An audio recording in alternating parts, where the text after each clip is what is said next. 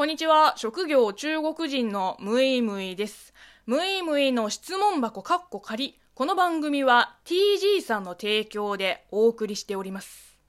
はい、えー、今日もね、リスナーさんからいただいた、えー、お便りやご質問に、えー、この中国生まれ中国育ちの、えー、ムイムイが答えていきます。えー、今日のお便りはこちらです。ラジオネーム TG さんです。えー、お便りありがとうございます。むいむいさん、こんにちは、こんにちは。少し前にアマプラで中華アニメを見ていて疑問に思ったことがあったのでご質問です。そのアニメは時光代理人といい、上海を舞台に主人公2人組がタイムスリップしながらお客さんからの依頼をこなすというどこかで聞いたような SF です。脚本は面白く引き込まれるように見ていると突如違和感に襲われました。第1話で登場人物の OL が家に帰宅するシーンで靴を脱いだ足元が映るのですが彼女がストッキングを履いているのです。5年前まで数年間上海に住んでいた私の記憶では寒くなるとタイツを着用する人はいたもののジャケットが必要なフォーマルな場面でもストッキングを履いていた人はいなかったと思うのですが最近の若い中国人女性は皆さん履いているのでしょうか？変な質問で恐縮ですが、もしわかれば教えてくださいと。えーと、そうですね。まあ、その中華アニメの問題シーンは、まあ、とりあえず置いといて、リアルで、まあ、カジュアル、フォーマル問わず、ストッキングを履く若い中国人女性は、正直私もピンとこないですね。まあ、さすがにその CA さんとかは、まあ、お仕事中にストッキングを履いていると思うけど、逆にそこまでいかないと履かないんだよね。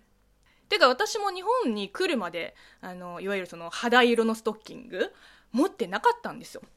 実家にいた頃、まあ母親のクローゼットで、まあ見かけたことはあるんですけど、なんていうかその、肌色のストッキングって、ダサいんだよね おばさん臭いっていうか、なんか90年代の時は流行ってたかもしれないけど、今だと、素足を見せた方がなんか活かしてる感じがあるんですよね。ヒールもスニーカーもなんか靴下を履かずその足の甲とかそのくるぶしを出してる人がほとんどだと思います。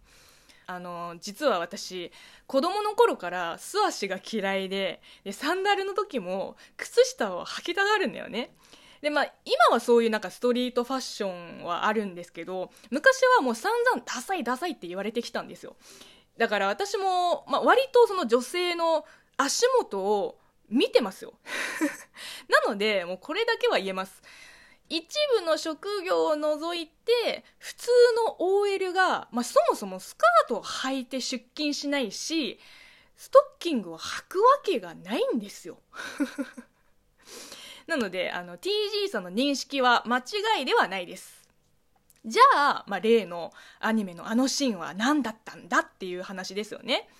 まあ、恐縮ですけれども、私はそのアニメを見たことがなくて、まあ、具体的にどういう絵なのかはまあ分かりませんので、まあ、今から言う意見はあくまでも推測に過ぎません。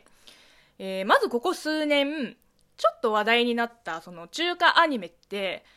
いわゆるその10代20代の時に日本のアニメとかゲームに感銘を受けてこの業界に入った、まあ、オタク中国人の方々が、まあ、作った作品なんですね。ほとんどが。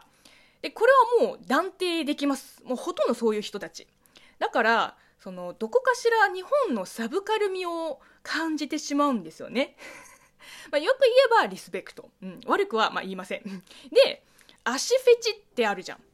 その場合、素足で、まあ、ペティキュアを塗った、まあ、綺麗な足が好きな方もいれば、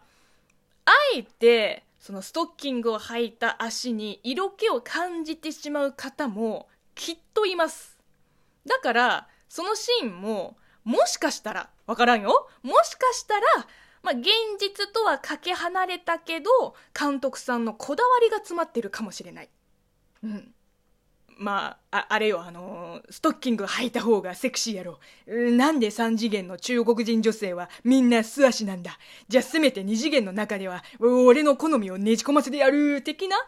事情があったかもしれないです。うん。以上、私の推理でした。